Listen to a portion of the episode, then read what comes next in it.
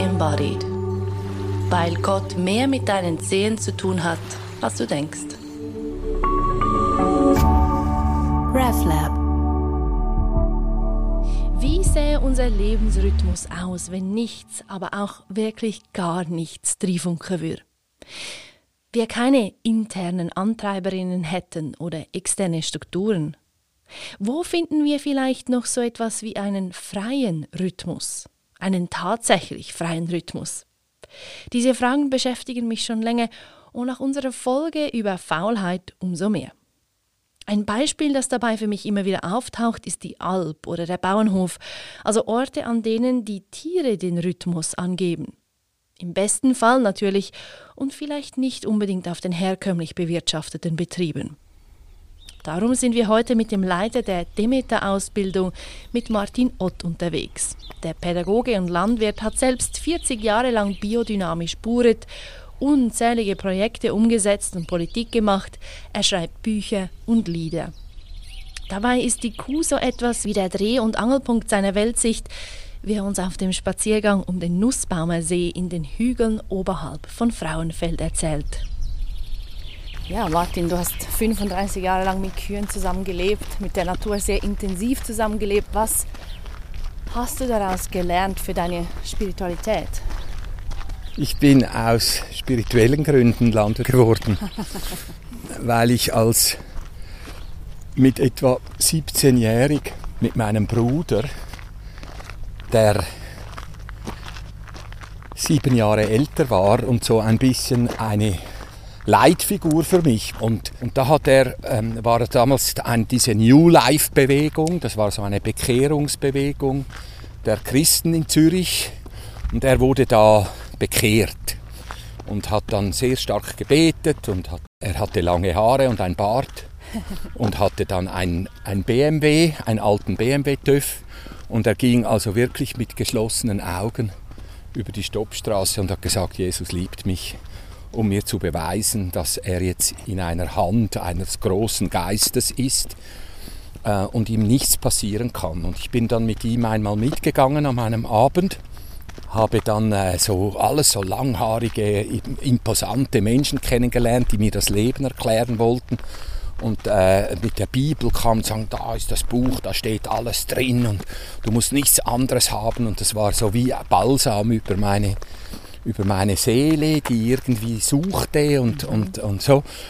Und ich hatte dann äh, sehr starke Erlebnisse, auch körperlich, also beim Beten und so. Und wurde dann auch bekehrt und hat natürlich voller Freude meiner Freundin davon erzählt und die hat, wurde dann ein bisschen kritisch und und dann habe ich dann nach zwei, drei Tagen einem großen Kongress, äh, ich ging dann mit, mit meinem Bruder überall hin und da war auch so ein internationales Volk, hat mich auch sehr interessiert, waren Inder da und als 14-, 15-Jähriger hatte ich das Gefühl, da kommt die Welt, oder? Da war so diese Zeit auch von der Musik her, jetzt ändert sich alles, die ganze Welt ändert sich.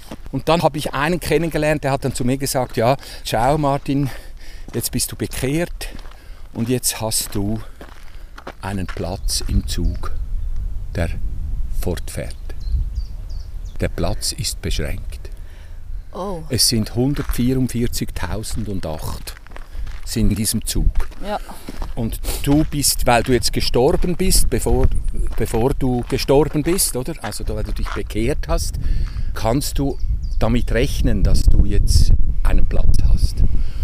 Und dann habe ich als 14-, 15-jähriger Mensch dem gesagt, wenn das, was ich bei euch erlebt habe, stimmt, dann werde ich auf dem Perron sagen, wer will mein Platz. ja. Und das war's. Und das war mein spirituelles Urerlebnis. Einerseits die ganz starken äh, Bekehrungserlebnisse, die körperlich fühlbar waren. Ich sah, ich sah zwei Tage lang in jeder Pflanze ein Christusgesicht. Ich dachte, was ist das? Und auf der anderen Seite diese, diese Fehlinterpretation dieses Erlebnisses. Also das Erlebnis habe ich als wahr empfunden ja. und das hat mich sogar als 15-jährigen Jugendlicher hat es mich gestärkt in der Sache. Das heißt, ich habe das alles in mir und es ist nicht irgendwo, sondern es hat alles mit mir zu tun. Und diese dieses Grunderlebnis hat mich schlussendlich dann in einer Krise, als ich äh, Lehrer war und meine äh, Frau, äh, meine erste Frau, die Mutter meiner Kinder nicht mehr mit mir zusammenleben wollte und so. Mhm. Das hat mich dann dazu gebracht, dass ich eigentlich einen Beruf suchte, der mich körperlich in die Welt sog. Ja. Ich habe immer das Gefühl gehabt, es gibt nichts Spirituelles, was nicht auch materiell ist. Und es gibt nichts Materielles, was nicht auch spirituell ist. Das heißt, die spirituelle Welt war für mich immer etwas Handfestes. Ja. Und es gibt ja. nichts Spirituelles, also es gibt keinen Geist auf der Welt, der nicht einen physischen Fußabdruck hat. Es gibt eine Zeile aus einem Gedicht von Navid Kermani, die heißt, die Erde ist aus Himmel. also das heißt, wenn wir das so denken, dann können wir das ganze Vermittlungspersonal zwischen Erde Ganz und genau. Himmel als zwei Welten können einfach vergessen. Ja? Einfach vergessen, weil die Erde ist aus Himmel. Und, und, und es gibt da noch eine andere Strophe in diesem Gedicht von Nabi Kremani. Keiner ging je verloren. Ja, nun, sagen wir das mal einem syrischen Folteropfer, das irgendwo zum Verschwinden gebracht wird. Aber trotzdem, keiner ging je verloren. Diese Grundhaltung hat mich geprägt und aus dieser Grundhaltung bin ich in die Landwirtschaft eingestiegen und habe in der Landwirtschaft immer die Mutter oder den Vater gesehen. Ja. Und darum war es für mich auch klar, eine ökologische Landwirtschaft äh, dabei zu sein. Die, ich suchte da die biodynamische als das höchste Ökologie-Ding und mhm. habe dann jetzt doch 40 äh, Jahre lang äh, mitgeholfen, die Biobewegung aufzubauen. Das ist ja verrückt. Also ich meine, in diesem jungen Alter ein, ein solches Erlebnis zu haben, in dem ganz klar wird, diese Kategorien oder diese Dualitäten, die stimmen so nicht. Die sind quasi nicht wahr. Was hast du das Gefühl? Was hat das? Warum hast du als 15-Jähriger sowas erlebt? Also ich, bilde mir da gar nichts ein. Ich, ich, hatte viele Kollegen, die hatten ähnliche Erlebnisse. Ja. Ich bin in einer weltanschauungsstarken Familie aufgewachsen. Ja, genau. Mein Vater war anthroposophischer Arzt und es gibt so ein im Religionsunterricht in den Rudolf Steiner Schulen, der ist freiwillig und da hat mich mein Vater hingeschickt und da gibt es ein Ritual. Der Lehrer geht durch die Reihe und das hat, ist mir auch das Leben lang geblieben. Er geht durch die Reihe und nimmt jedes Kind an die Hand und sagt, der Gottesgeist wird sein mit dir, wenn du ihn suchest. Und dann sagt man nicht, ich will ihn finden oder ich habe ihn schon gefunden, sondern sagt, ich will ihn suchen. Das heißt, mit dem bin ich aufgewachsen. Ja. Ja, ja, Gottes Geist ist bei dir, wenn du suchst, nicht wenn du findest. Und ich habe natürlich dann auch in den ganzen christlichen Bewegungen, in den ganzen anthroposophischen Bewegungen, in den ganzen islamischen Bewegungen, in den ganzen indischen Bewegungen, in den ganzen Hippie-Bewegungen, überall Menschen gefunden, die haben nicht mehr gesucht, sondern gefunden. Und die haben ja, mich dann ja, einfach ja, nicht mehr interessiert. Und ich glaube, der Mensch ist das suchende Wesen. Das, das, das, das zeichnet ihn aus. Und ich sage jetzt nicht, das überhöht ihn, sondern das zeichnet ihn aus von einem Wesen, wie das in der Natur nicht sucht, sondern seine Rolle spielt. Und in der Natur, zum Beispiel der Wolf oder der Vogel oder das Weidekätzchen da, das wir gerade da sehen, das sind alles Dinge, die eigentlich nicht suchen, sondern die sind. Sie sind, ja. Und die Ökologie ist. Die Ökologie hat sich aufgebaut durch das Suchen, hat sie sich dann aufgebaut in der Evolution. Genau. Ich sehe in der Evolution nicht einen Kampf, sondern das Suchen nach der Vielfalt. Und die Freude an der Vielfalt ist die Triebfeder hinter der Evolution. Ja, Oder, wo ist mehr Leben? Ja, es ist die Freude an sich selbst, des Geistes, sich auszudrücken in einem Ding. So. Und dieses Suchen, das ist beim Menschen wie geistig geworden. Oder? Das ist der Unterschied zwischen Mensch und Tier. Das hat aber nicht mit Hierarchie zu tun, sondern nur mit Unterschiedlichkeit.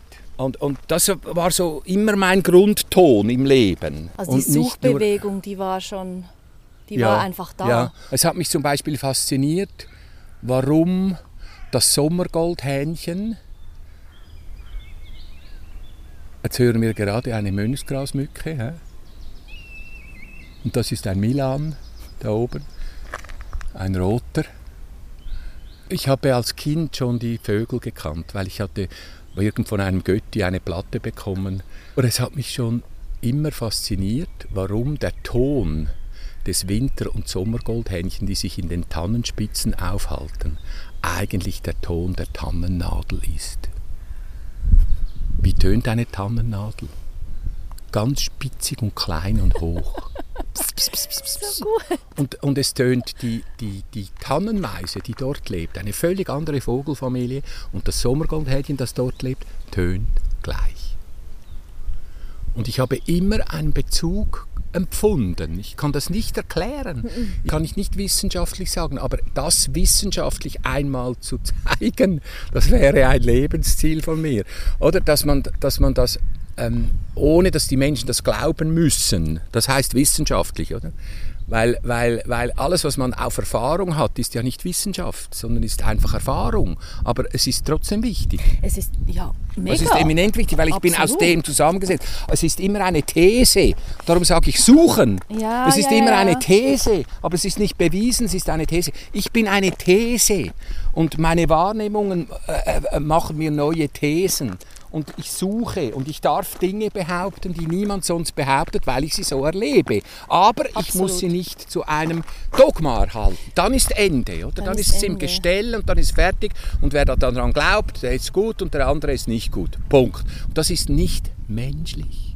Aber manchmal ist so meine Be- Beobachtung, kann auch das Suchen an sich zu etwas relativ Starrem werden. Genau. So dass man sich gar nicht erlaubt, anzukommen. Und ein Ankommen muss ja nicht irgendwann beendet sein. Das kann ja einfach weitergehen. Ich kann jetzt ankommen und dann im nächsten Jetzt wieder ankommen.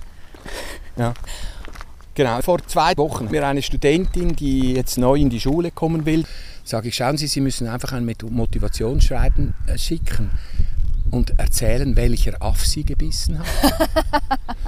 weil, weil, weil, weil Sie, Sie müssen schon begründen, warum Sie einen Beruf wollen, in dem Sie mehr arbeiten und weniger verdienen als jeder andere. Und ich will Ja, das wissen. ja, schon, was, für, was für Hoffnungen haben Sie? Ja. Und, und, und über diese Hoffnungen müssen wir uns dann unterhalten, weil vielleicht kann ich die nicht befriedigen. Und dann kommen sie lieber nicht, weil sie dann vier Jahre ist ein halbes Medizinstudium und dann ist so. Und sie hat mir geschrieben, und das ist sehr ähnlich bei vielen. Sie hat mir geschrieben, ich habe in der Schule ein Denken gelernt, das ich mit der Zeit als kalt empfunden habe. Yep. Und dieses Denken möchte ich aber nicht verlassen in seinem Grundstruktur. Und ich hoffe, dass ich über die Natur, über die Landwirtschaft, über das Melken und das, was ich erlebt habe auf einer Alp, oder? Ja. Ich war einen Sommer lang auf der Alp. Das, was ich dort erlebt habe, dass das wenn ich das mein Erlebnis des Tuns verbinden kann mit dem, was mich glücklich macht, wenn ich juble vor Müdigkeit und wenn ich auf der anderen Seite die Natur sehe, die da eingebunden ist und die Kuh, die mich anschaut und die in der Natur frisst und die ihr Teller leer frisst und auf dem Teller schläft und in das Teller scheißt und das wächst wieder genau aus diesem Teller heraus wieder ihr in den Mund hinein und diese, diese Verbundenheit mit dem Ganzen, die mich jubeln lässt, dann, ist, dann gibt es für mich kein Halten mehr. Aber ich kann das nicht mit diesem kalten Denken, weil dann bleibe ich draußen. Ich bleibe dann ein Zuschauer. Und dann sage ich dann jeweils genau, das wäre die Voraussetzung für unsere Schule zu kommen, wenn du ins Aquarium springst und nicht nur von außen hineinschaust. Dieses Grundgefühl hatte ich immer im Leben. Ich bin ein Teil der Natur, aber ich bin auch frei. Ich bin frei darüber zu denken, aber ich muss zuerst lernen, was, was Freiheit überhaupt ist, um zu überlegen, bin ich dann wirklich frei in meinen Gedanken oder bin ich das nicht? Oder bin ich nur ein Stein, der sagt, ich bin frei und in dieser Zeit ist er schon wieder fünf Meter in dieselbe Richtung geflogen? Absolut. Oder? Ja. Und wie spielt da die Kuh hinein? Wenn du sagst, diese Studentin schreibt von einer Wärme, die sie vermisst im, im ich sage jetzt mal, herkömmlichen, traditionellen Denken oder auch in unserer verkopften Gesellschaft. Ja, was, was kann die Kuh da tun für, die, für deine Freiheit? Gell, ich finde, verkopfte Gesellschaft hat jetzt so ein bisschen negativ getönt. Ich Ah, finde ja, es nicht natürlich. negativ. Ja, Also, weil ja. ich finde, der Weg des Menschen, wie er heute ist, ist richtig. Wir leben in der schönsten Zeit, die es überhaupt gibt. Wir hatten noch nie so viele Möglichkeiten, oder? Wir haben das, den See der ungeschöpften Möglichkeiten haben wir vor uns liegen. Aber die Kuh. Aber die Kuh. Die Brahmanen sagten, der große Weltengeist, Brahma, mhm. ungetrennt wäre eben männlich und weiblich der hat dem Menschen die Kuh auf die Welt mitgegeben. Ich habe euch die Kuh mitgegeben, dass ihr den Himmel nicht vergisst. Und das ist für mich ein Schlüssel im Erlebnis der Kuh. Und es ist bis, und ich habe ja dann ein, ein ganzes Buch über Kühe genau. geschrieben und versucht, diesen Himmel in der Kuh zu erklären. Ja. Ich gehe da so weit, dass ich behaupte in diesem Buch, es ist wahrscheinlich für die Pflanze das Schönste, was es geben kann in ihrem Leben, von einer Kuh gefressen zu werden. Das heißt, wenn ich jetzt zum Beispiel die Gesten und die Rhythmen anschaue, die eine Pflanze im Jahr macht, mhm. eine einjährige Pflanze, mhm. dann macht sie eine Geste von einem Vegetationspunkt des Samens zu einem Ausströmen, also zum Wachstum, bis zum Ausströmen ihrem Pollen in die Stratosphäre, sage ich. Und wieder zurück über die Fruchtbildung in die Samenbildung wieder zum Punkt. Mhm. Das heißt, wir haben, mhm. äh, wenn man diesen Rhythmus anschaut, einen Punkt und ein eigentlich fast unendlicher Umkreis und wieder zurück zum Punkt. Das ist das wie so das Werden, das sich verlieren, das sich wiederfinden, das ist dann die Frucht und dann zum Punkt. So. Und wenn die Kuh eine Pflanze frisst, macht sie das in der Verdauung mit der Pflanze weiter. Das, dieses Ausdehnen und wieder genau. zusammen... Genau. Ja. Sie frisst die Pflanze. Mhm. Die Pflanze dehnt sich in ihrem inneren Kosmos, in ihrem Raum aus. Es ist der Pansen, der ist 200 Liter groß. Und da drin kommt das ganze Geschmack der Pflanze zum Ausdruck, der sie mit Speichel von der Kuh verdaut. Dann dehnt sich das aus. Dann bildet sich an einem Punkt dieses Magens, bildet sich in der sogenannten Haube, bildet sich ein kleiner Knollen. Wenn ich dann mit Kindern, wenn ich mit den Kindern das anschaue, und sagen, schaut, jetzt hat sie diesen Kosmospansen gehabt, dann macht sie eine Kugel draus. Aus diesen rund 200 Kilogramm Futter macht sie dann eine kleine Kugel daraus. Diese Kugel kommt nach oben und jetzt macht sie wieder ein riesen Erlebnis draus, dass sie bis in die Schwanzspitzen fühlt. Meditativ, mit den Augen nach innen gerichtet, darum sagt man dumme Kuh, weil sie eben genau mit den Augen immer nach innen und nach außen gerichtet, genau im Gleichgewicht, oder? Und dann kaut sie das 72 Mal. Wow. Vielfach schön im Rhythmus 72 Mal, so wie wir zwischen 60 und 72 Herzschläge haben. Der Herzschlag ist auch Punkt und Umkreis. Stimmt. Und dieser Punkt und Umkreis, das ist der Urlebensrhythmus. Auf den ältesten menschlichen Spuren findet man das schon. Eine Spirale, dem hat man die Sonne gesagt, oder? Ja. Den Aura Mazdao, der Perser. Die Sonne, der Grundrhythmus des Lebendigen. Und die Kuh hat das in sich. Und darum sage ich, wenn jetzt die Pflanze beginnt zu tanzen in der Kuh, dann kann sie im Seelischen, das bei der Pflanze nicht so stark ausgeprägt ist, sonst würde sie ja schreien, wenn man ihr ein Blatt abreißt. Das macht sie nicht, nur stumm. Ich sage nicht, die Pflanze hat keine Seele. Ja, ja, ja. Aber sie ist nicht so stark präsent. Ja. Sie hat nicht so viel Autonomie wie beim Tier, oder? Beim Tier schaut sie zu den Augen raus. Die Seele der Pflanze schaut in die Pflanze rein. Da ist ein Weidenbaum. Wir sind jetzt im seelischen Raum dieser Pflanze. Der seelische Raum der Pflanze ist überall, nur nicht dort, wo die Pflanze ist. Das ist die Umstülpung des Tieres. Und wenn jetzt die Pflanze in diesem Raum drin eigentlich pulsiert, in diesem Tier drin, dann hat sie ein Erlebnis, das sie sonst nie hat. Genau, genau. Und das ist eine neue Art von Zusammenarbeit, das ist eine neue Art von Wahrnehmung. Und dann ist der Pflanzenbrei, der hinten bei der Kuh rauskommt, ist ja genau dieses Sonnenzeichen. Punkt, Umkreis. Umkreis, ja. Also Bauern, die das begriffen haben, schicken mir dann jeweils ihre Kuhfladenfotos und sagen, schon wieder eine Sonne bei mir auf der Wiese. Und das, was da geschissen, Entschuldigung, geschissen wird, ist schlussendlich genau das, was die Pflanze wieder braucht, um zu wachsen. Das heißt, es geht nicht zum Gleichgewicht raus.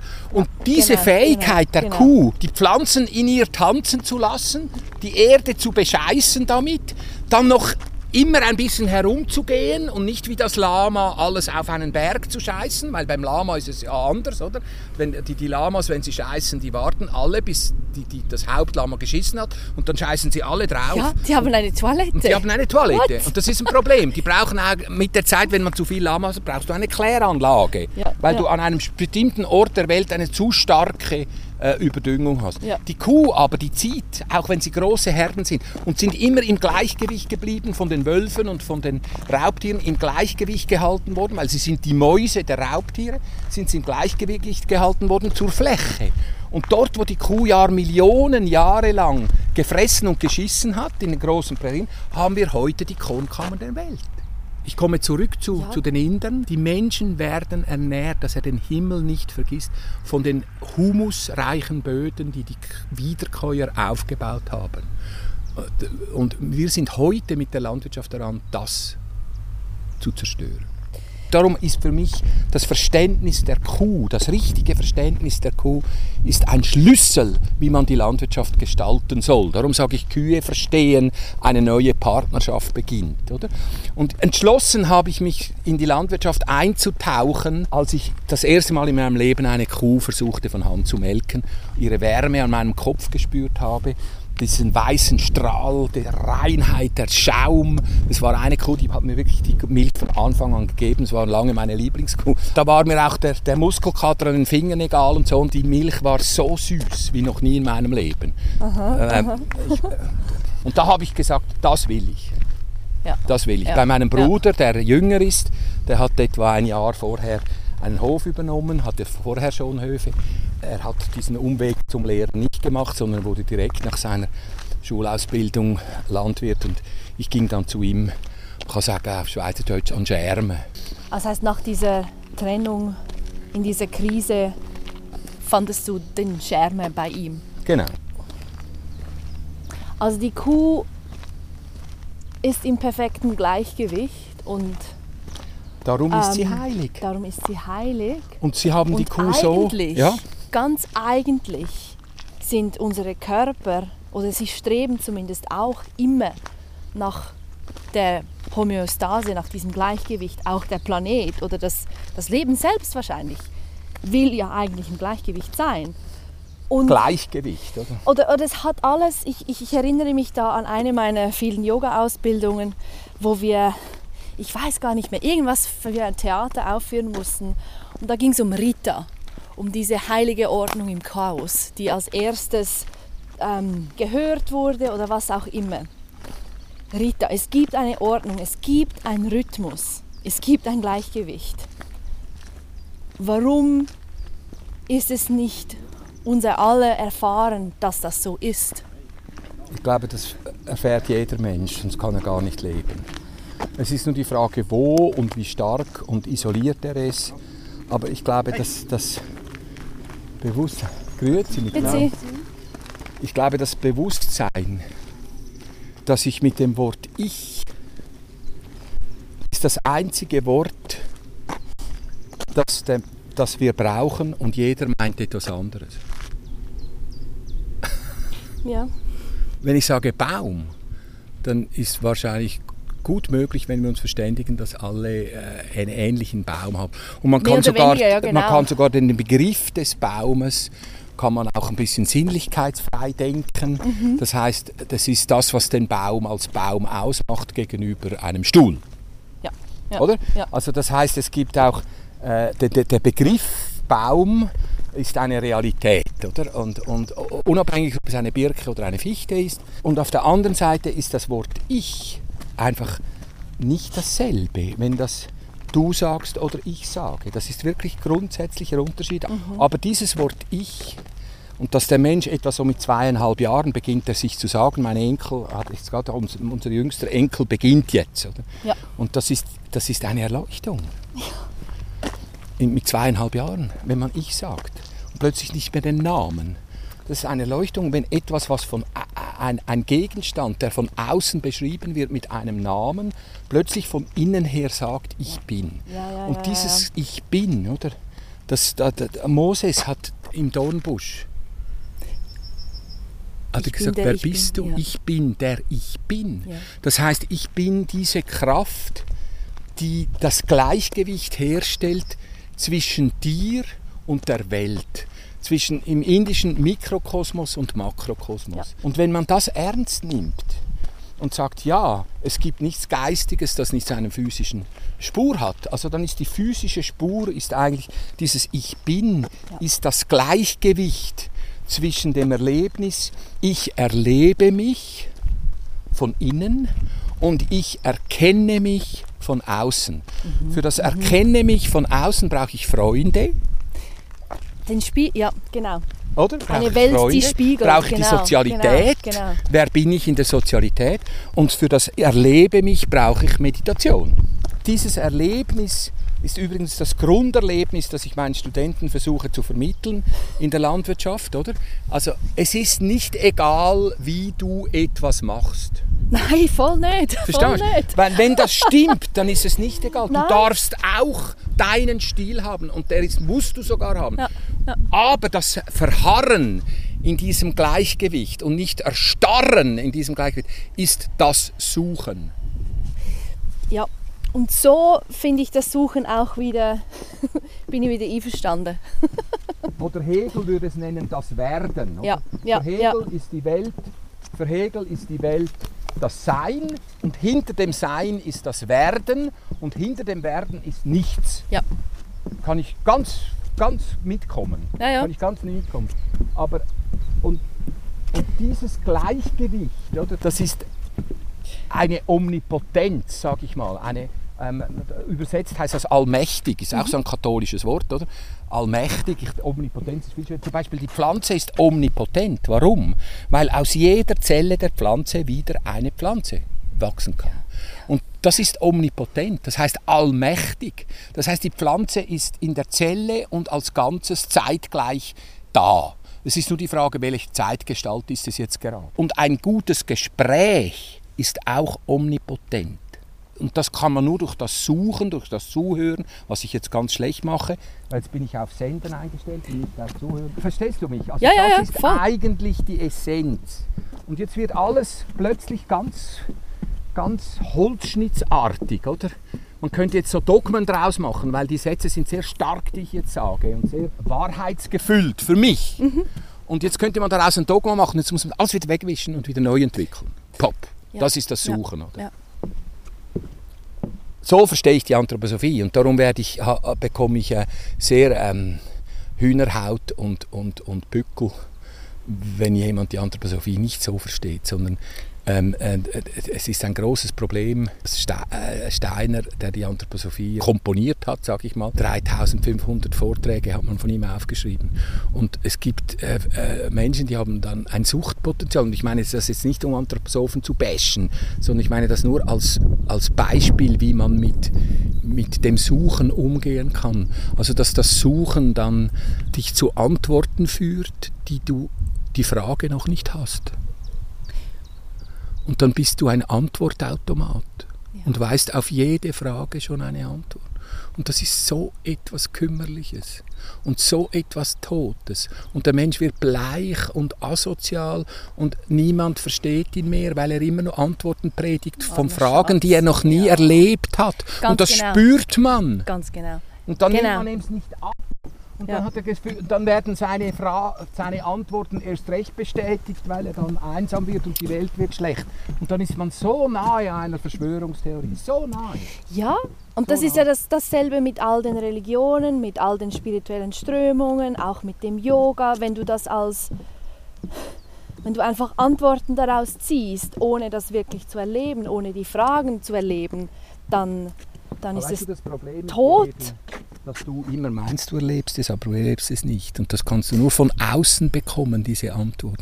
Indem du dich im Sozialen mit Menschen unterhältst, die nicht deiner Meinung sind. Und, Ja. die, und dann zuhörst, wenn sie sagen, du, jetzt spinnst du, glaube ein bisschen. Da muss Ja. man zuhören und nicht sagen, der andere spinnt. Ich Ja. habe recht. Und das ist auch Suchen. Suchen heißt eben wirklich jeden, jeden Teil absuchen und ernst nehmen. Und das heißt, seine Freunde absuchen und ernst nehmen und ihnen die Definitionsmacht geben, mich zu beurteilen und nicht sagen, nein, du verkennst mich, ist dein Problem. Sondern jawohl, jawohl. Und dann darüber wieder zu sich gehen und das ernsthaft prüfen. Absolut, ja. Ernsthaft. Ja, und das macht ja nicht Halt bei den Freunden. Also für mich, ich, ich will auch vom Grashalm hören, was findest du? Oder von eine- diesem Dings eine, da. Das ist kein Dings da, sondern das ist eine, eine äh, Marie, Marienkäferli. Larve. Wirklich? Ja. Und von wegen Hören und von außen sich auch immer mal wieder zu überprüfen und überprüfen lassen. Ähm, ich weiß nicht, wie das dir geht, aber auch in, die, in der Stille zu hören, in der Meditation zu hören, was, wo bin ich jetzt?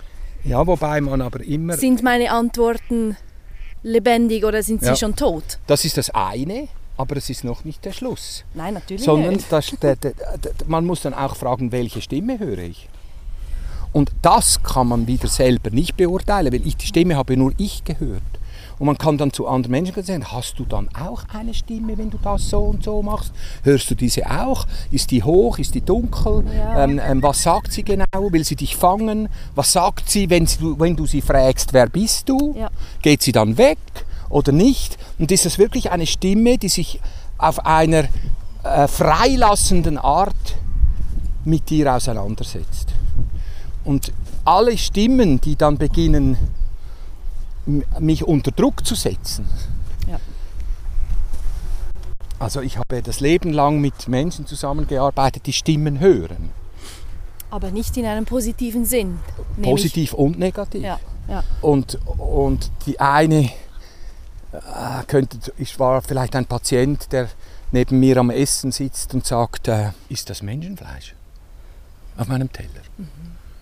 Und dann sage ich, nein, nein, komm, jetzt, jetzt, dort hinten ist der Metzger unserer Metzgerei, den können wir gerade fragen, von welchem Tier das das ist. Und dann ist er ganz äh, glücklich weiter. Weil bei seiner Stimmen, das ist Menschenfleisch, hat es innerlich kein Errorpunkt. Halt, falsche Stimme. Und er wird eigentlich, aber, und das ist schon ein Weg der Heilung, dass er mich fragt. Absolut, ja. Weil viele Absolut. Menschen fragen nicht. Viele Menschen, die spirituelle Erlebnisse haben, das heißt innere Erlebnisse, etwas hören, die fragen nicht. Ja.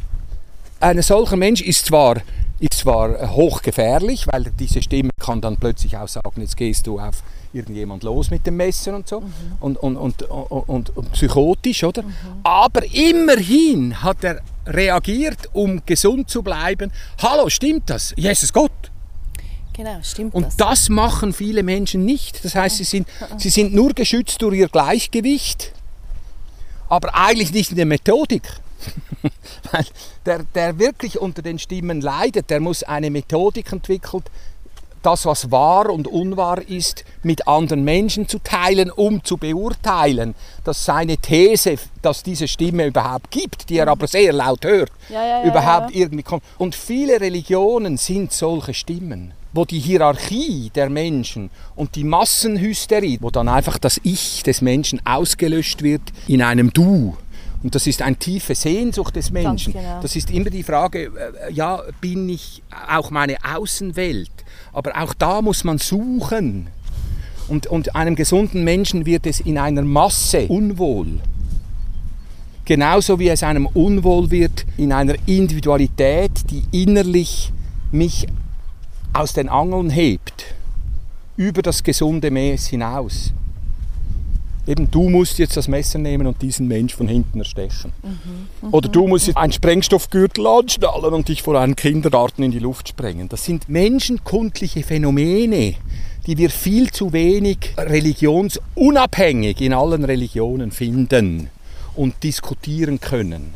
Weil man dann immer äh, meint man, man, man, man sei äh, islamophob oder christophob oder, oder hinduphob oder weiß nicht immer. Mhm. Aber einfach, ich glaube, wenn wir da eine Wissenschaft entwickeln können, und das machen, machen ja die Psychiater und die Psychologen und so weiter und die Le Leute, die Trauma bewältigen und so weiter. Also diese Frage, wie können wir was braucht der Mensch für Bedingungen, um ein sich selbst kontrollierendes System zu sein, das im Gleichgewicht bleibt? Die Kuh, die ist im Gleichgewicht. Die ist einfach, ja. ja die ist, ja, ja. Die ist, wenn, die Kuh Methan furzt und, und, oder zu viel Dünger macht, dann ist es der Mensch sein Problem, weil genau. die Kuh hat hat mehr Humus gebildet als Methan gefurzt im ökologischen Konzept, weil sie mit, mit ihren, sogar ihre, ihre Klauen, die dazwischen einen Spalt haben, führen beim über die Wiese gehen dazu, dass sich Humus bildet. Mhm. Ihr Kohlendioxid Ausatmen, der an die Gräser atmet, führt dazu, dass die Gräser anders wachsen, als wenn sie dieses Kohle, der, der, der Wiederkäuer nicht haben und so weiter. Ist ja klar, die Natur ist so, hat Milliarden Jahre lang ähm, ähm, gebraucht, um dieses unendliche Netz von Fäderlein zu einem Ganzen zu machen, wo man kann sagen, das Ganze ist mehr als die Summe der einzelnen Teile. Oder? Und die Wissenschaft kann immer nur einen Faden zeigen. Eben. Oder? Und, dann, und dem ist sie wunderbar, aber das, den Effekt des Ganzen kann sie nicht zeigen. Und das Ganze ist ein wahnsinniges Erlebnis von uns. Und das passiert dort, das Ganze, wo wir Zwischenräume haben. Zwischenräume ist das Suchen. Ja, genau. Ein genau. Zwischenraum ist ein Suchen. Und das ist am Zwischenraum zwischen Weg und, und, und Wiese haben wir einen Zwischenraum. Und da wachsen andere Pflanzen, siehst du da? Ja, ja. Und dort vorne ist der Wald. Und am Waldrand haben wir einen Zwischenraum. Und wir können den Wald dann, vom Menschen wird der Waldrand dann eine Linie gemacht, weil er sagt, da ist Wiese und da ist Wald und im Wald haben wir ein Waldgesetz und der Wiese haben ein Landwirtschaftsgesetz und nach 150 Jahren ist der Wald eine Linie und kein Zwischenraum mehr. Aber eigentlich würde der Wald äh, auslichten gegenüber der Wiese. Das heißt, es würde eine Wiese hineingehen und würde ab und zu ein Baum herauskommen. Und dann haben wir zwischen Wald und Wiese haben wir dann einfach eine neue Welt, die mehr ist als nur Wiese und Wald. Ja. Das heißt, wir haben dort mehr Vogelarten, wir haben dort mehr Eiweißproduktion, aber es ist nicht mechanisch erntbar, sondern wir brauchen eine Zwischenraumwirtschaft dort. Die kann man nur von Hand machen oder vielleicht bald einmal digital. Es ist eine große Hoffnung auf die Digitalisierung der Landwirtschaft, dass wir eine so feine Technik entwickeln können, weil ein Mähdrescher braucht eine Monokultur, da er durchfahren kann. Ja. Und, und dass wir solche Maschinen entwickeln können, die die Diversität ernten. Das heißt, mit Drohnen und vielleicht sogar mit weniger äh, Aufwand als ein Mähdrescher, aber mit einer hochfiligranen Technik eben die Vielfalt. Der Landwirt muss die Vielfalt an, anbauen. Oder man, wir können schon sagen, Biolandbau kann die Welt retten, aber das kann sie nur, wenn der Biolandbau anders ist als der konventionelle und nicht einfach auf Spritzen verzichtet, sondern eine Explosion der Diversität an einem Standort. Und da brauchen wir aber neue Maschinen, die nicht in Linien fahren, sondern vielleicht genau. kreisrund ja, und die, genau. die zwischen Pflanzengemeinschaften, die einen ernten und die anderen noch wachsen können, ohne die zu zerstören und zu zermalmen, oder? Was ich da auch wieder höre, wie bei vielen Gesprächen und bei vielen Dingen, die, die ich sonst so höre in mir drin, ähm, der Zwischenraum ist der Raum, in dem kein Entweder-Oder herrscht, sondern beides oder alles. Und dadurch diese Omnipotenz sich auch sehr deutlich zeigt. Weil es ist nicht entweder Wiese oder Wald, sondern es ist ein bisschen von beidem und noch mehr. Es ist mehr Geist drin. Wir haben angefangen in unserem Gespräch, wo ich gesagt habe, die Erde ist aus Himmel. Das heißt, es gibt nichts Geistiges, Himmlisches, das nicht auch eine Spur hat im Irdischen und es gibt nichts Irdisches, das nicht auch eine geistige. Ähm, was ist der Geist eines Steines?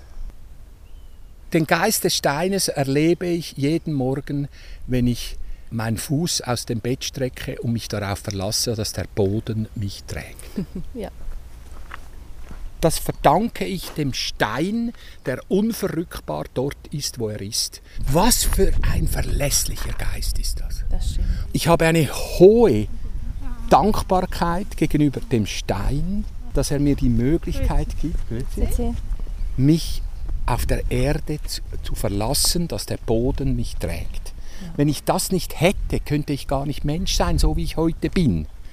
Das heißt, ich verdanke mein Menschsein dem. Geist ist der See der Möglichkeiten. Mhm. Und, und die Materie ist der geschöpfte See der Möglichkeiten und ist darum immer, hat eine Form, die es von dem Schöpfer, also von dem Küchenschöpfer, nicht von dem Schöpfer im Alten Testament, von dem Schöpfer bekommt.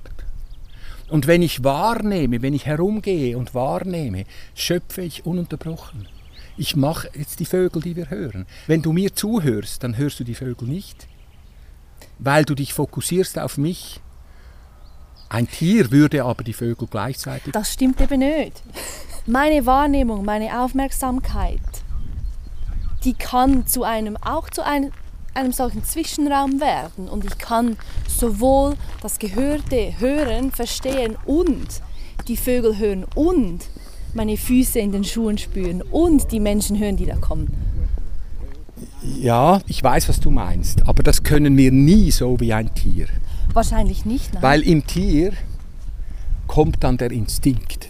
Ja. Das heißt, beim Tier äh, kommt dann zum Beispiel bei einem Reh, das Wehen hat und es kommt ein schlechtes Wetter dann weiß das Reh, jetzt muss ich meine Wehen unterbrechen für eine kurze Zeit, mhm. weil es zu gefährlich ist, im, im, im Regen mein Kind zu äh, gebären. Und um die Wehen zu unterbrechen, gehen sie zu einem Nussbaum und fressen die Blätter. Und das heißt stark ähm, ähm, Wehen unterbrechen. Und das Reh muss nicht in einen Mikrokräuterkurs. Nein. Und nein. Es, es, äh, da kommt auch noch die alte Großmutter des Rehs und sagt, ja, ähm, versuch mal mit Eibe.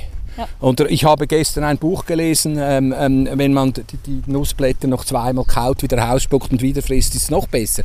Oder was immer. Aber das würde ein Mensch sagen. Aber der, das Reh geht mit tödlicher Sicherheit und hinterfragt seinen Instinkt nicht.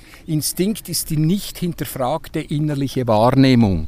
Und der Mensch hinterfragt alle seine Instinkte, weil das macht seinen Geist aus. Das heißt, Aber ist er es sucht. notwendig? Ja, das ist sein Wesen. Das Ja, ist ja, das ja. Suchen. Das ist das Suchen. Das Hast du nicht das Suchen. Gefühl oder das Erleben nach so langer Zeit eben in, diesem, in dieser intensiven Beziehung mit den Kühen, mit, mit, mit der Wiese, mit den Bäumen, mit den Bienen ja auch, dass wir dieselbe, dass wir mit genauso tödlicher Sicherheit unseren Instinkten auch folgen könnten. Aber dann sind wir keine Menschen. Wir müssen Menschen sein. Ja? Wir, wir, wir können, eine Kuh kann nicht sagen, ich werde Elefant. Und ein Mensch kann nicht sagen, ich werde Mensch. Wir, wir haben inzwischen wir haben inzwischen eine, eine Welt, da bin ich an einem sehr heiklen Punkt, ich weiß. Und ich weiß auch nicht, ob es stimmt, was ich sage. Aber ich habe da schon eine Argumentationslinie. Ich weiß nicht, ob ich die aufs Tonband schwitzen will. Ah. Aber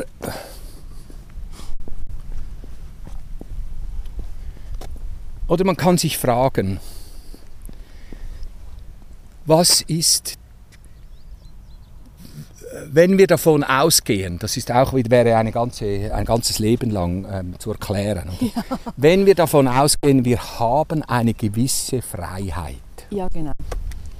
Und alles zeugt eigentlich darauf hin. Also zum Beispiel, wir haben nur eine Freiheit im Tun, also nicht die Instinktgebundenheit, sondern die Freiheit. Also der Gedanke, ein Atomkraftwerk zu bauen und dann nach 30 Jahren zu sagen, oh Scheiße, was machen wir mit dem Abfall? Der Gedanke, Benzinmotoren zu bauen und nach 100 Jahren zu sagen, oh, jetzt haben wir das ganze, die, diese ganzen Dinosauriers und, und, und alten Bäume äh, haben wir jetzt da in die Luft gejagt. Wie, wie sammeln wir das wieder ein? Oder? Also das zeugt von Instinktlosigkeit. Genau. Genau. Und jetzt ist, jetzt ist meiner Meinung nach die Lösung nicht das Zurück, Nein.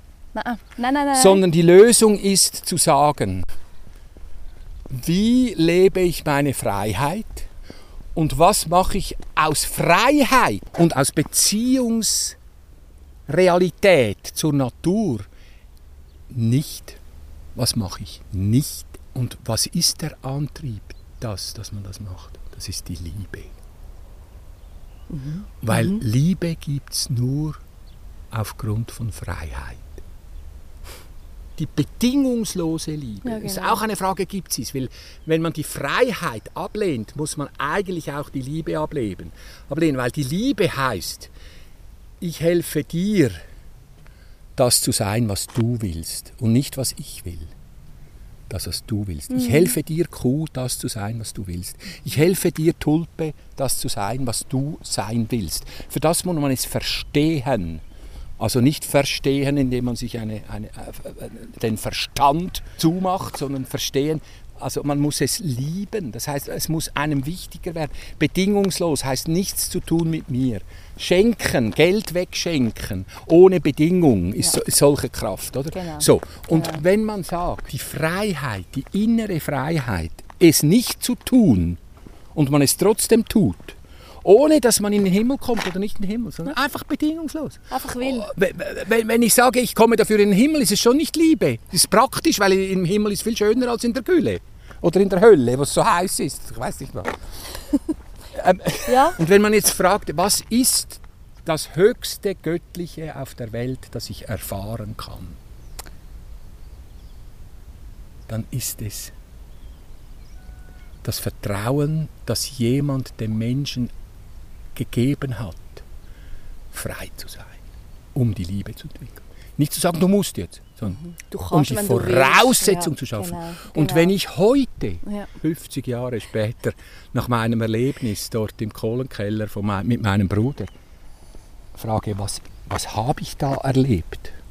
Die anderen haben immer Jesus gesagt.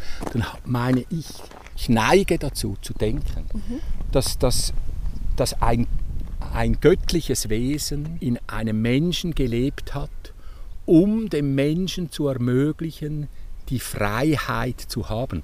Das heißt, wenn das stimmt, und das wäre der kosmische Christus, wenn das stimmt, dann wäre das Geschenk an die Menschen unabhängig von dem, ob er Christ ist oder nicht. Weil was soll dann das, wenn man an die Liebe Bedingungen knüpft? Unabhängig von dem ein menschenkundlicher evolutionärer Schritt, das heißt, der den Menschen geschenkt bekommt als Vertrauen des Kosmos, oder? Als Vertrauen des Kosmos. Geh du jetzt diese Liebe entwickeln, weil das ist der nächste evolutionäre Schritt, dass die Welt sich selbst sich selbst organisiert über den Menschen. Und das wäre die moderne Ökologie. Und, das hat nichts mit einem Glauben zu tun, sondern könnte das sagen, das ist eine Tatsache, eine Menschentatsache, unabhängig, ob die Menschen im Urwald leben und einer Naturreligion nachgehen oder ob sie äh, jeden Tag in die katholische oder reformierte Kirche gehen. Das hat überhaupt nichts mit ihm zu tun, das sind alles nur Zötteli am Kleid. Blöde Zötteli. Das Ding ist etwas ganz anderes, oder? Ja. Und so sehe ich das, oder? Ja. So sehe ich Ja. das. Und darum sehe ich eigentlich, die Menschenaufgabe ist die Entwicklung der bedingungslosen Liebe. Und das heißt eine Beziehung und alles wird beschenkt vom Menschen, weil die Liebe ist wahrscheinlich die einzige Kraft in unserem Universum, die beim Schenken sich steigert. Das ist das Gegenteil der Erdölquelle. Ja. Oder? Wenn man das ein bisschen erfährt in seinem Leben, dass man sich immer wieder dazu bringt, Empathie so stark zu, zu entwickeln in sich selbst, dass man bedingungslos jemandem hilft auf seinem Weg. Was auch immer der Weg Was dann auch sein immer mag. der Weg ist. Und da muss man sich entscheiden, oder? Wie kann man das, ohne Ja. ihn auf den Weg zu schubsen, ohne ihn zu ginken, ohne ihm Fallstricke zu bauen, sondern wirklich und ohne Dank zu erwarten, ohne ein Gegengeschäft, ohne das Gefälligkeitskonto, ohne das, das Bankkonto, ohne alle die Konten, die wir sozial überall streuen und die Menschen sagen, ich habe ich dir mal, du mir auch. Ohne einfach aus der Empathie, so wie man einen Menschen rettet. Ist so klar. Man, man macht nichts, wenn einer am Trinken ist, macht man schnell, bung, also komm, 100 Stutz, ich rette, ist gut, oder? Sondern man macht es. Das ist eine tiefe im Mensch angelegte Sache. Und wenn man das aufgrund von Freiheit nicht nur in der absoluten Notsituation macht, Ja. wo man ja dann auch noch aus seiner eigenen Vergangenheit und Traumas heraus denken kann, ja, vielleicht rettet mich dann auch mal, wenn ich es jetzt mache. Aber das denkt man ja alles nicht. Das ist eigentlich meine Vision einer modernen Ökologie. das setzt so viel Maturität voraus. Hä? Das setzt so viel Reife Boah, voraus. findest du? Kinder Ja, schau mal. begreifen das. Ja, Kinder schon. Aber dann Aber schau mal, schau mal in die nicht da. Ja, aber das heißt ja nur, dass es stimmt, weil es Ja. eben eine Weltenaufgabe ist. Ja. Und weil wir jetzt genau an diesem Punkt stehen, denke ich, und wir, wir standen immer schon an spannenden Punkten, aber dieser Punkt geht jetzt langsam an, an die Frage, haben wir eine weitere Existenz? Ja. Und ich sehe eigentlich eine Partnerschaft zwischen Tieren und Menschen. Ich gehe davon aus, dass zum Beispiel die Nutztiere mit dem Menschen mitgekommen sind auf diese Reise und die warten darauf, befreit zu werden. Aber man kann die natürlich jetzt nicht alle Mästereien aufmachen und das Zeug herumrennen, weil das ist für sie auch eine Katastrophe. Aber wir brauchen, es ist die Frage der Zukunft ist, können wir unsere gesellschaftlichen, zum Beispiel die Frage des Geldes, die Frage der Finanzströme, die Fragen, wo wird Geld verdient, wo wird Geld geschöpft, wo wird, werden Werte gemacht, wem gehören diese Werte. Alle diese Fragen müssen wir an dieser Grundfrage prüfen und versuchen neu zu organisieren. Und dann werden wir eine Gesellschaft bekommen, die die Naturrhythmen, weil die Naturrhythmen kommen zurück. Ja. Weil ich werde dann Ja. sagen, ja Baum, ich will, dass du Baum bleibst. Wenn du dich entwickeln willst, dann mach das. Ich gebe dir den Raum. Ja. Ich gebe dir nicht eine Funktion in einem genau. ökologischen Ding, dass ich noch Sch- Schützer umgehe und den, und den Bauern plage und sage, jetzt muss ich da einen Meter mehr Schilf machen und der Bauer wird wütend und am Schluss haben sie nur Krach und das will das Schilf nicht. Das bringt niemandem etwas. Ja, das will das Schilf auch nicht. Die Grundfrage ist, wie gestalten wir die gesellschaftlichen Zwischenräume der Menschen?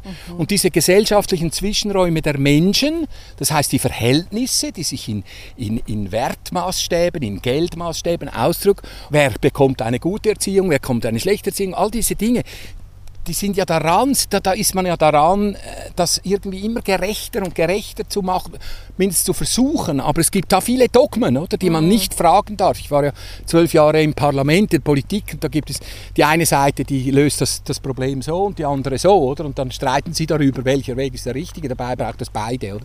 Genau. Und sie müssen nur reden miteinander, dann heben sie eine Lösung. Und diese Frage, oder, das, da muss das, was zwischen den Menschen lebt, als Verhältnisse, was wir einfach akzeptieren, oder? Als Verhältnisse. Der eine ist da geboren, der andere ist so, also muss es so sein und so. Und dann, und dann gibt es die amerikanische Geschichte, der aus dem Tellerwäscher einen Millionär macht und dann denken alle, das will ich auch und so. Diese menschlichen Verhältnisse müssen mit der Natur in Resonanz sein und sonst kommt es nicht gut. Nein. Und Nein. das meine ich mit, mit, das braucht Liebe. Das braucht Empathie, das braucht Bewegung aus Beziehung. Das braucht Betroffenheit aus Beziehungen, aber nicht so stark betroffen, dass ich dann wieder äh, blind herumrenne. Sondern das braucht eine, eine Art von, von wirklich, der, ich, ich glaube an, an diese Jahr, Milliarden Jahr lange qualitätsgesicherte Zusammenhalt. Ja. Und diesen Zusammenhalt habe ich in meiner Leber.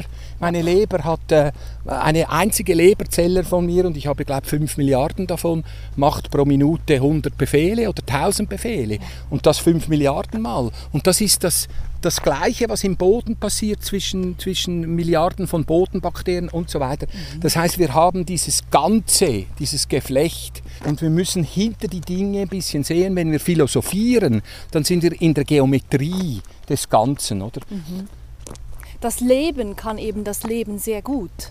Weil es macht es ja schon seit, was weiß ich, wie vielen Millionen Jahren. Problematisch wird es, wenn der Mensch sich aufspielt als, ich weiß es besser als das Leben und dann seine Regeln diktiert. Genau. Für das braucht er Empathie. Ich bin ein absoluter Fan von Gesprächen, von Gesprächen mit Pflanzen, von Gesprächen zwischen Menschen, von Gesprächen mit Tieren, von Gesprächen mit mir und dem Boden, von meinem Fuß, der auf Ja. dem Boden steht und mit jedem Schritt ein Gespräch macht in der wunderbaren Kuppel, die mein Fuß hat, die nur der Mensch hat, diese Kuppel. Und wo er eine Kuppel auf den Boden stellt, wo er mit jedem Schritt eigentlich eine Himmelskuppel auf den Boden stellt. Oder? Mit jedem Schritt. Ich bin ein Fan von all diesen wunderbaren geometrischen und Narrativen, die dann stehen, mhm. wenn der Mensch mit seiner Aufrechte in der Welt steht, seine Arme freigespielt bekommt und in seiner ganzen Gestalt eigentlich diese Freiheit ausgedrückt bekommt. Ja, ja. Und dieses Ebenmaß, diese Geometrie, das ist für mich eigentlich der See der Möglichkeiten, der sich einen Leib bildet. Aus Liebe. Um dem Geist in der Welt zur Ökologie zusätzlich noch die, Liebe, die bedingungslose Liebe als zusätzliche Kraft einzuverleiben. Das ist die Aufgabe des Menschen. Ich glaube, der Mensch hat die Aufgabe, die Welt zu ändern. Aber nicht einfach so, wie er will, sondern Mit so, wie ja. es will. Ja, genau. Ja, genau. Und, und sonst verkennen wir unsere Aufgabe. Und ja. wenn wir unsere Aufgabe verkennen, äh, ich kann nur Beziehungen machen, wenn ich weiß, wer ich bin. Ich kann nicht Beziehungen, ah, Beziehungen äh, alle diese Beziehungen, wo, wo ich hoffe, dass der Partner mich rettet, ist keine Beziehung, sondern Beziehung ist eine, ist eine, eine, eine Resonanz zwischen zwei Wesen, wo, wo, wo, die, wo sie beide einander helfen, sich zu erkennen. Mhm. Mhm. Ich erkenne dich. Mhm dann bin ich in, dieser, in diesem Gleichgewicht von Sein und Werden. Ich bin nicht die, oder von, man kann auch sagen, von Sein und Haben von Erich Fromm und, und, und man kann, kann alle Philosophen bringen und wir haben dann das Verkrustende, das, das Starre, das Tote und wir haben das Lebendige, das sich Ändernde, das, das Agile, das sich äh, so. Und hier brauchen wir wieder ein Gleichgewicht und wieder ein Gleichgewicht und wieder ein Gleichgewicht. Das heißt, jedes Mal, wenn wir kommen, haben wir wieder diese Extreme, die haben wir da. Oder? Das sich überhöhende, begeisternde und das erstarrende, kalte. Ja. Oder? Und ja. bei, dazwischen haben wir etwas. Ja. Eben. Eben, es ist nicht entweder oder, sondern. Nein. Und, genau. und dieses, dieses Erstarrende, dem sagt man in allen Kulturen manchmal das Satanische oder das Arimanische oder, oder das, das Materielle oder so. so. Und, und, und, und, und, und das Begeisternde, das ist irgendwie die Überhöhung, oder? Also ich bin besser als du. Und es gibt so Menschen, die sagen mit jedem Satz, den sie sagen, sagen sie immer, du bist ein Arschloch und ich bin gut, oder? Ja, ja. Das, ist, das ist so drin, oder? Und das sind auch Naturkräfte, das sind nicht irgendwie böse so, die müssen wir alle einbeziehen. Die sind dazu da, um uns in der Mitte die Mitte zu zeigen. Weil wenn die nicht wären, könnten wir die Mitte nicht immer wieder neu suchen. Ja, um dieses immer wieder neu suchen oder immer wieder neu ankommen, hat ja auch, ist ja sehr freudvoll. Oder wenn ich jedes Mal wieder über, mit der Kuh meditieren kann, ihr zuschauen kann, wie sie im Gleichgewicht ist, dann ist das ja nicht unbedingt mühsam. Nein, und das nenne ich dann eben die wesensgerechte Landwirtschaft. Oder? Und das verstehen dann viele Leute falsch. Die meinen, das sei besonders artgerecht, weil dass die Kuh auch noch ihre Hörner hat, anstatt äh, keine Hörner. Sagen, das ist dann artgerecht, ist wenn es so, so. Aber wesensgerecht ist ein, etwas völlig anderes. Wesensgerecht wäre für mich, die Kuh bekommt ihre Aufgabe in der Welt zurück. Und der Mensch organisiert die Verhältnisse bis ins Wirtschaftliche so, bis ins Geld verdienen, bis ins Ding, mhm. bis mit seinen Bedürfnissen inklusive, alles, Inklusion, Inklusion, Inklusion. Er organisiert einen Bauernhof so, dass die Kuh ihre Aufgabe in der Welt wieder übernehmen kann. Mhm. Stell dir vor, wenn du die Aufgabe in der Welt nicht übernehmen kannst. Und die Aufgabe der Kuh ist zum Beispiel, den Humus aufzubauen. Das heißt, wenn, wenn, wenn eine Kuh dazu beitragen kann, an einem Stück Ort den Humus ins Gleichgewicht zu bringen durch ihre Grasfresserei, nicht Sojafresserei vom, von Ding, sondern an diesem Standort die Pflanzen zu fressen und an diesem Standort Fruchtbarkeit zu entwickeln, dann bekommt sie ihre Aufgabe zurück, indem ich die Verhältnisse wieder so herstelle, wie sie sind fantasievoll, lebendig, ähm, im sozialen Kontext. Ich muss noch leben davon, ich kann nicht arbeiten, um nachher noch Bauer zu sein. Ich muss das durch. Und dann beginnt an einem solchen Ort, und ja. darum sind dann die Leute auch so begeistert, wenn sie auf solche Höfe kommen. Oder? Ja. Sagen, irgendwas ist das da, was mich da, was mich da äh, fasziniert. Oder? Wenn, wenn das beginnt, wesensgerecht zu werden, wenn ein Pferd eine Aufgabe hat, ihre ihre absolute Eleganz in der Bewegung zu, zu schenken in einem Kontext drin, dann hat das Pferd eine Aufgabe, nicht, eine, nicht dem Menschen gegenüber, sondern in sich selbst, ja. in der Ökologie des Ganzen, oder? Mhm, mhm, dann, das ist wesensgerecht. Und das habe ich noch nicht gefunden für einen Huhn. Ich habe so Ahnungen, aber, aber ich habe es für die Kuh ziemlich genau erfunden. Gefunden, nicht erfunden, hoffentlich. Und das ist dann das Glücksgefühl. Ja. Und das Glücksgefühl kommt dann nicht nur von mir, sondern dann kann ich objektiv neben einem Menschen stehen auf meinem Hof und sagen, spürst du das auch? Und dann sagt er, boah, was ist da? Ja. Oder? Ja.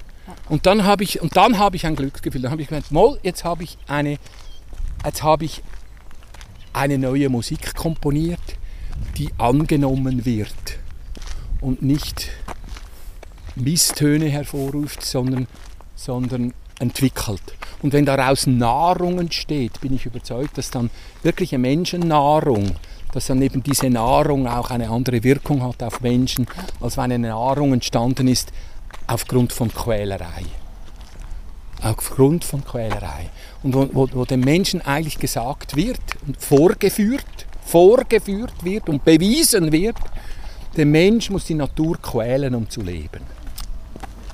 Und ich glaube, das ist die Grundfrage. Grüezi. Ja.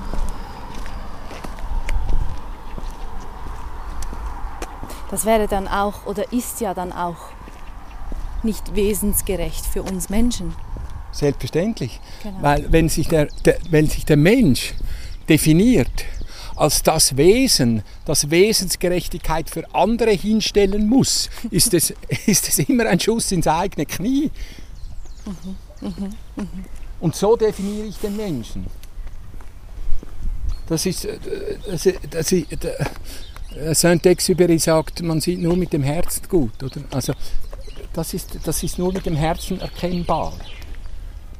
Unser Gespräch geht noch lange weiter auf dem Spaziergang. Wir hören erst auf, als meine Soundkarte voll ist. Und Martin Ott, der hört nicht auf, sondern macht sofort weiter. Er fädelt am Handy dieses und jenes ein, unaufhaltbar in seinem Engagement für eine noch bessere Welt. So kitschig das auch klingen mag. Und hier geht's dann weiter in zwei Wochen. Merci vielmals fürs Zuhören. RefLab